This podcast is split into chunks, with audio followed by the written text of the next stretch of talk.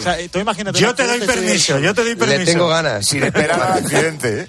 No, pero digo vivo, ¿eh? Digo vivo, ¿eh? No soy un tipo violento, pero a este le tengo ganas. Vale, Se- vale. Según digan, se, puede- se- se Que tiene yo presumo de la medalla de oro, si es él que siempre la tiene Mira, en la boca. Cañete, Sí. va, Cañete va a comentar judo, que lo hace a las mil maravillas, pues sabe muchísimo de judo. Eh, y va a comentar alguna medalla. Ahora haz la pelota. De Para la empezar, para empezar, a ver si vas todos los juegos que Lama está No, sí, está, está el tema un poco complicado, ¿eh? Creo Pues que... por eso. Pero con la cabeza abierta. Por andar mensajes, mandar mensajes cuando no te corresponde. Pero si os encantó, hombre. Si os encantó. Un abrazo, Angelito. Si os quiere. Ahora las preguntas. La victoria fue todo gracias al equipo, pero todo es relativo, ¿viste? Mister, mister, la última. ¿Usted qué opina de la teoría de la relatividad? A veces te encuentras más de lo que esperas, pero mejor que sea en Codere, donde puedes apostar a diferentes resultados en un mismo evento con Crea tu apuesta. Regístrate en codere.es. Juega con responsabilidad, sin diversión ni juego. El juego puede crear adicción mayores de 18. Paco González, de 0 a 10, ¿cuánto le cuestan a es- estos dos puntos al Real Madrid? Para ganar la liga, poco. Es, eh, un 1. te quiero dar la enhorabuena antes de terminar porque creo que no hemos dicho la palabra Mbappé. Ostras, es verdad. Cuidado, ¿eh? Bueno, es que yo ya he perdido, o sea, quiero decir, me da igual casi quien diga... Eh, Como si se retira. del no, no, no, pero quiero decir que... Vamos, que- da que- mucha Como si se retira, dice. Da mucha a mí, a mí me, di- a mí me, me- me sale, CNN ha dicho que tal. Es que me- ya he perdido, eh, en el caso Mbappé, la credibilidad en todo el mundo, tío. El amor por la verdad, ¿no? Yo Sí, me he sí, vuelto a pero- ilusionar, eh, Juanma. Yo estoy ilusionado Claro. otra vez. Vale, vale, perfecto. No lo gafes, como la otra vez. Gonzalo No, no, ¿el Atleti pensaba más en el miércoles que en el derby? No, desgraciadamente no. Joseba Larrañaga, ¿la Real le ha robado las opciones de ganar la Liga al Girona? Bye, bye, bye. Bye, bye, bye, bye. Claramente bye. Bye. Esta tontería me hace mucha gracia. Eh, Manolo Lama. Manolo, ¿estás ahí? Aquí sigo, aquí sigo. Joder, macho, de verdad. No sabía que te había hecho Palabra estado no sé que está. Le ha llegado, ¿eh? Le ha llegado la patata. Has estado muy tontito. Responde rápido, Manolo, por favor. ya sabes. Ha tenido un buen día Manolo. Manolo hoy. ¿ha- ¿Has notado la baja de Vinicius? Yo no la noto, lo nota el Madrid. ya, es que a mí me lo mandan así redactado y yo sabía que... Ma- Manolo, te pido disculpas, te, te lo juro, ¿eh? No, no, perdonado, vamos, si yo no te tengo que perdonar. A los coordinadores no hay que perdonarles nada. Miguel Rico, como dice Xavi, ¿está pagando el Barça el caso Negreira? Sí, lo he explicado antes, pero no por, la, por los motivos que él cree. Vale. Santi Cañizares, ¿da más seguridad, seguridad Lunin que quepa? Sí, actualmente sí, lo ha detectado muy bien Ancelotti.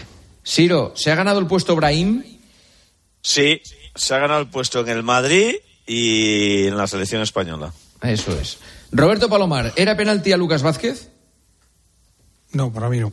Mónica Marchante, de 0 a 10, ¿cuánto influirá que Mitchell no se siente en el Bernabéu? Siete. Fouto, como dice del Nido Carrasco, ¿están boicoteando los proyectos de la Liga el Real Madrid y el Athletic? El Real Madrid sí. Vale. Compañeros, sobre todo a ti, Lama, os deseo muy buena noche. Bueno, yo estoy en la gloria, o sea, no sé tú, yo en la gloria. ¿Puede ser que estuvieras dormido ya la última media hora más? Y que, en realidad tenías ganas de No me desconectar y te... porque estoy viendo aquí una pelea en gol que me está encantando. Ah, una pelea de la UFC. No, en golf. Win, Win contra Mogobli. Mowgli. El del libro de la El rey de la selva. selva. Será Bueno. Contra Balú, está luchando contra Balú. un abrazo a todos, compañeros. un Adiós. Abrazo. Adiós. Nos vemos a partir de las once y media en el partidazo. Ha sido un placer. Descansen, disfruten. Hasta aquí tiempo de juego. Se quedan con Arjona. Adiós. Muy buenas. Juanma Castaño. Tiempo de juego. Cope. Estar informado.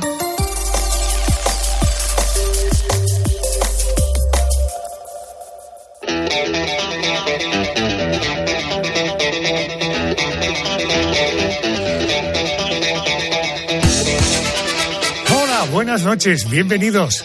Esto es La Noche de Arjona. ¡Hey! Empezamos la semana del 5, nos vamos al 11 de febrero. Prácticamente estamos ya a mediados de febrero. El tiempo pasa que es una locura. En la realización del programa, Javi Campos. Venga, te anticipamos el contenido del programa esta noche. Como siempre comenzaremos con la crónica negra. La dama negra de este programa es precisamente la dama oscura. Mónica García, buenas noches. Hola Adolfo, abrimos el expediente hoy de Ted Bundy, un asesino en serie estadounidense que secuestró, violó y asesinó, al menos, según pudo comprobar el FBI, a 36 mujeres, aunque se cree que fueron muchas más. Era un encantador de serpientes. Hay algo que me gustaría probar. ¿Qué es? ¿Podrías adoptar una actitud de sumisión? Yo solo quiero hacer el amor. Mm, pues, mm, ¿qué mayor prueba de amor que dejarme tener el control absoluto?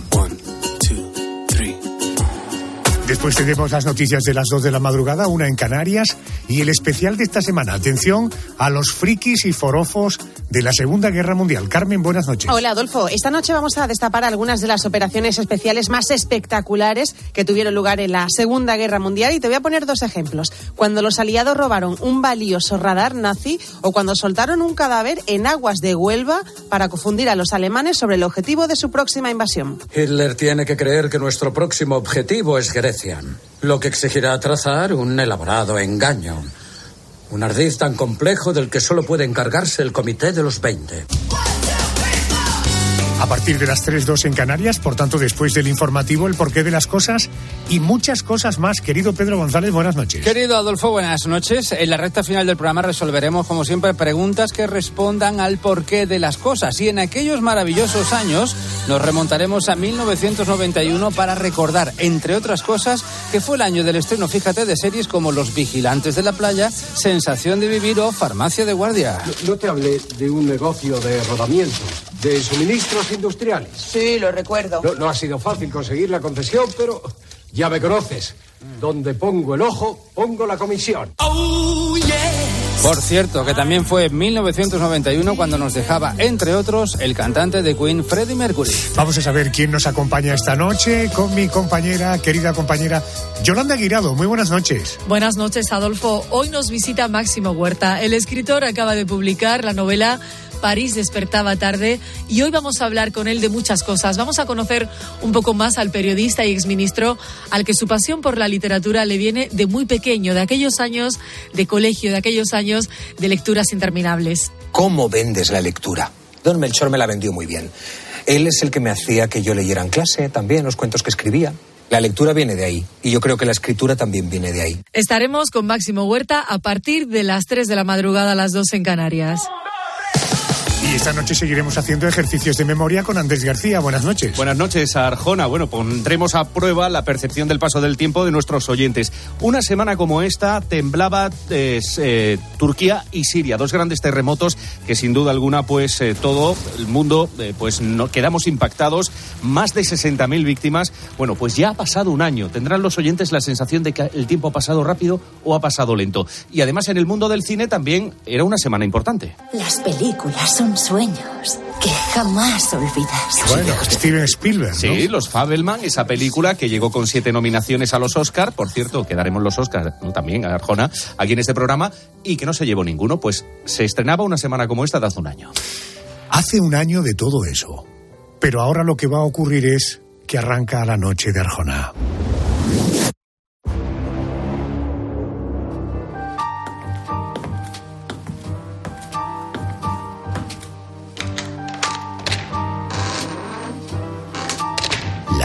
Negra.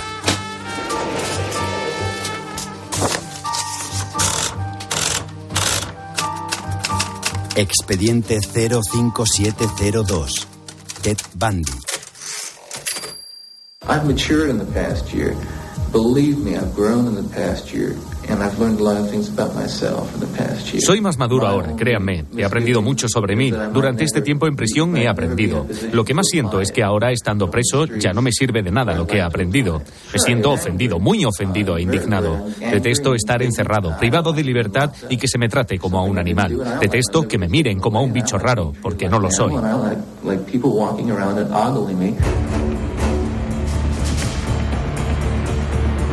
Escuchó el veredicto sin mostrar emoción en su rostro.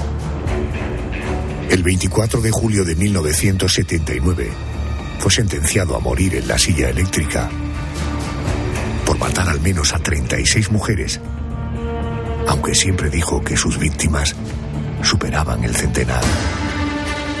Es la historia de Ted Bundy, uno de los mayores asesinos en serie de Estados Unidos.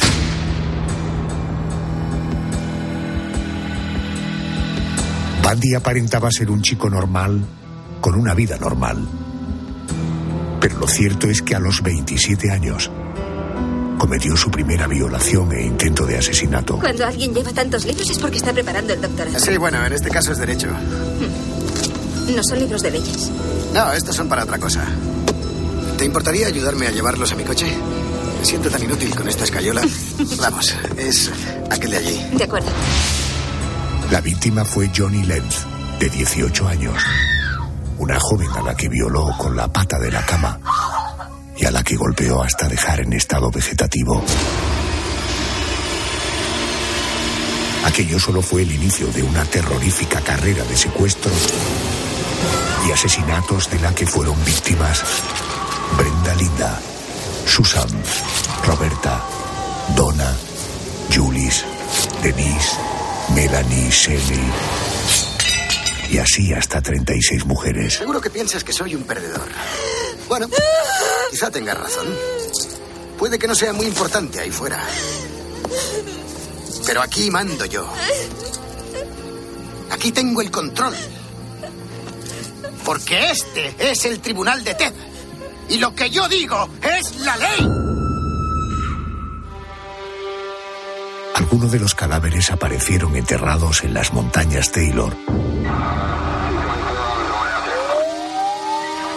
Pero la policía continuaba sin encontrar al asesino de todas aquellas chicas. Sin embargo, la suerte de Ted Bundy cambió el 8 de noviembre de 1974, cuando una de sus víctimas consiguió escapar y describir a su agresor. Tanto el modus operandi como el retrato robot se publicó en los medios de comunicación. Era cuestión de tiempo pillarlo. Y así fue. El 16 de agosto de 1975, una patrulla de agentes detenía el Volkswagen Escarabajo de color crema que conducía. En el maletero, las herramientas del horror, una palanca de metal, esposas, cinta y otros objetos que terminaron inculpándolo en la muerte de dos mujeres y el intento de secuestro de una tercera. ¿Y le he explicado por qué estaba todo eso en el coche? No sé, Ted. Una media con agujeros para los ojos. Una sierra. Una palanca con cinta adhesiva en el mango, un cuchillo, una cuerda, esposas, herramientas para cerraduras. Lo que me has explicado no me convence. Yo creo haber sido bastante claro. A sus 29 años, Ted Bundy era condenado a pasar en prisión 15. Pero aquella historia daría un giro sorprendente. Bandy se ha escapado. Repito, Bandy se ha escapado. Bandy se ha escapado. En enero de 1974, consiguió huir de la cárcel, entrar en una fraternidad universitaria, matar a dos jóvenes y dejar malheridas a otras dos. Un año más tarde, fue detenido cuando un agente reconoció la matrícula de su vehículo. ¡Alto! ¡No se mueva! No le había visto. ¡Quieto! Las manos detrás de la cabeza. Dese la vuelta. Las manos detrás de la cabeza. De acuerdo. Bien. Esta vez, el asesino en serie no escaparía de su destino. En 1979, el tribunal de Miami lo condenaba a morir en la silla eléctrica. Theodore Bundy ha sido ejecutado a las 7 y 16 de esta mañana en la silla eléctrica de la cárcel estatal de Florida. Todo se ha llevado a cabo de acuerdo con la ley. El cuerpo será trasladado a una funeraria de Gainesville. Ted Bundy pasó de ser condecorado por salvar a un niño de morir ahogado a ser detenido acusado de la muerte de 36 mujeres en siete estados diferentes. Todavía hoy permanece expuesto en el Museo del Crimen de Las Vegas el Volkswagen escarabajo en el que secuestraba a sus víctimas. Es una forma de no olvidar lo que hizo aquella bestia.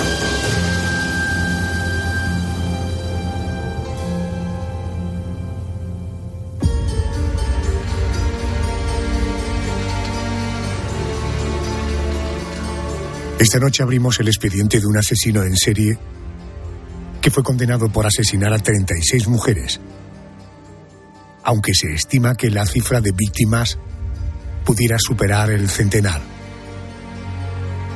Me ayuda a poner en pie esta historia Abel González. Es el director del Departamento de Criminología de la UDIMA, es decir, de la Universidad a Distancia de Madrid. Profesor González, muy buenas noches. Buenas noches, Adolfo. Vamos a situar a, este personaje. Eh, como en tantos otros expedientes, en la crónica negra que hemos abierto en este programa a lo largo de los años, en el caso de Bandy nos encontramos con una infancia complicada, un hogar marcado por la violencia, el niño tímido, el niño solitario, que en este caso se transforma en un universitario muy popular. Abel, ¿cuándo eh, se despierta en Bandy el instinto asesino? ¿Cuándo comenzó a matar? Eh, No sé, ¿sus víctimas respondían a un perfil? En este caso es, es muy interesante desde el punto de vista de la criminología, porque además el, el, análisis de este asesino es, es una asignatura obligatoria en, en criminología precisamente por todo el proceso que ha tenido y porque con él conseguimos explicar cómo al final se llegan a cometer todos estos crímenes. Bueno, pues comienza, realmente lo podemos situar, eh, como digo, tenemos que entenderlo como un proceso y realmente lo podemos situar no tanto en la infancia, porque parece ser que cuando eh, su, su madre se, se casó y se trasladaron al estado de Washington, pues no tenemos muchos datos que nos digan que pasó una mala infancia, se llevaba mal con sus hermanos. Pero sí en bachillerato, cuando estaba en bachillerato parece ser que estaba aislado. Eh, ese aislamiento empieza, empieza a cobrar en él, bueno, pues esa sensación de que no tiene importancia. Luego lo veremos en el juicio, ¿no? Como un, asesino en serie, en este caso el, canon de psicópata, porque bueno, tiene todos los rasgos psicopáticos, eh, necesita ese necesita tener ese protagonismo. Parece ser que durante el bachillerato pues ahí no, no tenía el, el protagonismo.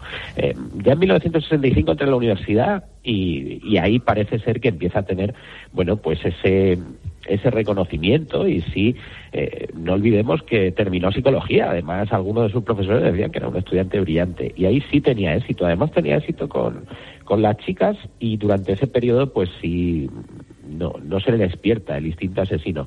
Pero sí comienza algo que, que, en este caso es importante y es que empieza a tener, a aficionarse a, a la pornografía a la vez que comienza un periodo de ensayo de asesinatos, algo que conocemos en criminología como ese periodo de ensayo, porque los asesinos en serie eh, no empiezan con, con, un asesinato, sino que van aprendiendo, se van perfeccionando.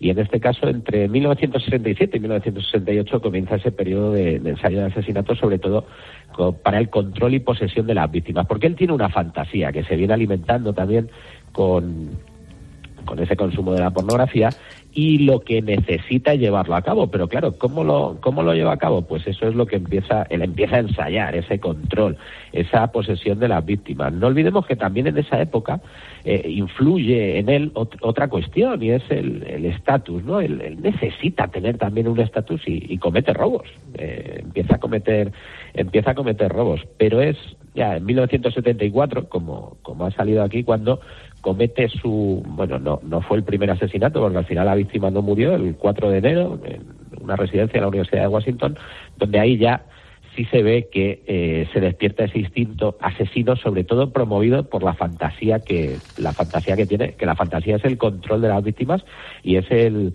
el tener una sexualidad violenta, porque lo que le mueve es una fantasía sexual violenta y en este caso incluso con la chica, bueno, pues eh, le, la sodomiza con un espéculo de, de médico y, y, bueno, quedó 10 días en coma y, y, quedó con importantes secuelas. Y ahí es donde, ahí es donde comienza, ahí es donde se despierta ese instinto eh, asesino y donde lo ha puesto a prueba y al final lo tiene. Eh, en cuanto al perfil de las víctimas, tiene un, tiene un perfil claro, son chicas jóvenes, chicas jóvenes y además universitarias. Es lo que él va, lo que él va buscando es esa fantasía que él tiene, porque como digo, para poder explicarlo, poder comprender cómo lo inicia y cómo continúa, es esa, es esa fantasía que le va comiendo por dentro y que tiene que cometer los delitos, no, no lo puede tener en su cabeza, sino que lo tiene que llevar y dentro de esa fantasía son eh, jóvenes y universitarias. Bueno, él empieza actuando en estados como Washington, Oregón, Colorado, Utah, en, Florida comete su último, sus últimos asesinatos, es allí eh, donde fue detenido. mm, profesor, eh, Kimberly, una niña de solo 12 años, fue la última víctima conocida de Ted Bundy antes de su detención en Florida en una fría madrugada del año 1978, una madrugada de febrero. ¿Cómo fue el arresto? ¿Cómo llegó la policía a dar con el asesino en serie de manera definitiva? pues también hay que comprenderlo todo esto como un proceso. Eh, debemos tener en cuenta que en esa época pues todavía no existía el programa del FBI, el programa BICAP, que es una gran base de datos donde, bueno, cuando se comete eh, incluso con una desaparición que puede ser sospechosa, que está cometida por un asesino en serie, pues tienen muchísimos datos. En esa época no, no había datos. Eh, debemos tener en cuenta que con los primeros asesinatos la policía trabajaba eh, a ciegas, no se sabía, era un fantasma. Y ya eh, justo con lo que se ha comentado de ese juicio en el que él se escapa, es condenado incluso a 15 años por el intento de secuestro, ya se tiene un retrato robot, ya se tienen diferentes datos. Además, la policía de Seattle eh, sabe que, ese sospechoso que tiene, porque Ted Bundy entra dentro de, eh, incluso una novia que tenía, con los primeros asesinatos es capaz de comunicarse a la policía que ese retrato robot se, se parece a él, pero se parece junto a otras 3.000 personas que estaban. Bueno, ahí ya se van teniendo se van teniendo datos en, en este sentido para que la policía lo vaya lo vaya hilando. Y resulta que aquí con la desaparición de esta de esta niña, porque apareció a los dos meses, pues resulta que se le se le para porque la, la policía considera que bueno que, que va conduciendo de, de aquella eh, de aquella manera y ahí ya es cuando él dice da, da un nombre falso, la policía no se lo cree, pero ahí ya se tienen los los datos de que puede ser un asesino en serie y ahí se comienza a investigar y se comienzan a tener los, a tener los datos. Pero hay otra cuestión importante e interesante en este sentido y es que eh, ha sido muy meticuloso. De hecho, hay expertos forenses de la policía ya cuando se le detiene y se le intenta eh, imputar el, el, resto de asesinatos que se cree que ha cometido él y no se encuentran huellas. Pero es que no se encuentran huellas ni en su apartamento. Y hay un experto forense que de la policía que dice esto es rarísimo que no haya. Pero cometió cometió un error y es que eh, con una de las de las víctimas eh, la había la había mordido en un, en un, en un glúteo. Y ahí en, en, el juicio es cuando se, dictaminó y eso fue lo que acabó con él. Es decir que, que la captura y todo lo que eh, viene posteriormente pues podemos decir que sí es por el proceso en el que ya se van obteniendo datos porque son muchísimas muertes. La policía eh, sí está preocupada. Además existe esa colaboración de la policía en diferentes estados y, y es detenerle, que muchas veces eh, sucede por, por suerte, pero ahí ya se empieza a hilar todo y se consigue llevarle a juicio. Y luego, incluso en el juicio no fue fácil, porque como digo, eh, tuvo que tirarse de esa, de esas pruebas forenses en la que al final la, la que fue eh, eh, definitiva en ese sentido fue, fue la prueba odontológica, eh, de odontología forense, que coincidía porque no había huellas. Era muy, en ese sentido, no hay que olvidar que él, él dice que tenía eh, cuando en muchas de las entrevistas que dio, porque durante los 10 años que estuvo en el corredor de la muerte, eh, dio muchas entrevistas, necesitaba alimentar ese ego también, sabiendo que estaba condenado a muerte, él dijo que tengo un doctorado en el asesinato serial, es decir, que él se preocupaba. También una de sus primeras relaciones que tuvo eh, fue con una policía que además escribía novelas y le pedía información que luego, eh, echando la vista atrás, eh, esta policía, eh, esta antigua policía decía que, claro, le resultaba raro porque él pedía información pues sobre violaciones, sobre incluso en, en el ámbito forense. Era bastante, bastante complicado el, el dar con él porque era muy, muy cuidadoso. Decía el profesor González un juicio donde se convirtió sin duda en una estrella mediática, pensar que en la televisión de aquella época había un resumen diario de media hora sobre cómo iba el juicio, un juicio que, por cierto, él decidió defenderse a sí mismo a pesar de no haber terminado la carrera de derecho, un tipo sin duda inteligente, manipulador, carismático. En torno a Ted Bundy surgió una especie de fenómeno fan, es increíble. Eh, eh, profesor González, llama la atención que Ted Bundy colaboró con la policía para atrapar a otro asesino en serie. Me refiero a Gary Ridway, el asesino de Green River. Eh, ¿Cómo fue? ¿En qué consistió esta colaboración? Exactamente. Eh, aquí no, no podemos olvidar, bueno, todo lo que has comentado es, es para poder entender el protagonismo que necesitaba y de hecho los medios de comunicación le daban el protagonismo. Cuando se acaba ese protagonismo, pues resulta que, que llega el, FBI y le pide colaboración, ¿no? Ostras, vuelvo a ser importante. Eso es lo que piensa Ted Bundy y puedo colaborar. Bueno, creo que la colaboración no tuvo mucho éxito en, en este en este caso, sí aportó algunas cuestiones, pero no tuvo mucho, mucho éxito. Pero sobre todo es, es esa cuestión. Aunque no olvidemos que cuando él eh, terminó psicología también, el, su grado en psicología, su titulación de psicología, en Seattle, eh, trabajaba en programas de prevención de la delincuencia. Él empezó trabajando en programas de prevención de la delincuencia justo antes de en 1974, justo antes de comenzar su, su andadura o lo que consideramos, porque todavía quedan por ahí eh, bastantes mujeres desaparecidas y situamos ese primer crimen como hemos dicho, en 1974, pero a lo mejor puede haber alguno. Y en este caso era sobre todo por ese protagonismo, porque y porque él consideraba que era el que más sabía sobre asesinos en serie y por tanto, bueno, pues no no le animaba, o yo creo que, que no le animaba el, el que la policía al final o el FBI eh, pudiera tener éxito en, eh, en la persecución de este asesino de Green River, sino era más por ese protagonismo que necesitaba y porque él, como demostró en el juicio, si de hecho el fiscal le, le ofreció un eh, le ofreció un acuerdo en el que si se declaraba culpable no, no habría sido condenado a cadena de muerte. Y él por, por ese ego, ese egocentrismo que tienen los, los asesinos en serie, y sobre todo los asesinos en serie psicópatas, como es este caso, pues se defendía a él, mismo y pensaba que iba a salir de ello. Y esa colaboración con la policía, yo creo que lo, lo importante es eso. Aunque no aportó muchos datos, más que los datos de la fantasía que él le movía y un poquito, bueno, pues para que la, la policía se pudiera orientar en este sentido con diferentes sospechosos que pudieran encajar en el, en el perfil, que luego también se, se ha hecho por parte de, de especialistas en este sentido, aquí en, en, España tenemos el caso de Joaquín Fernández, que, que trabajó con la Guardia Civil eh, Vicente Garrido, y, fue ese trabajo, el diferentes sospechosos que tenemos, por cuál puede encajar un poco situándole con el perfil que pu pudiera tener Ted Bundy. Pero en la investigación de asesinos seriales sabemos que tenemos dos tipos muy diferentes. Uno es un tipo psicótico, que es desorganizado, y otro tipo es el tipo como eh, Tepandi, que es organizado, que tiene rasgos psicopáticos. Orga, decir, organizado, inteligente, manipulador, carismático, en fin, un tipo realmente peligroso.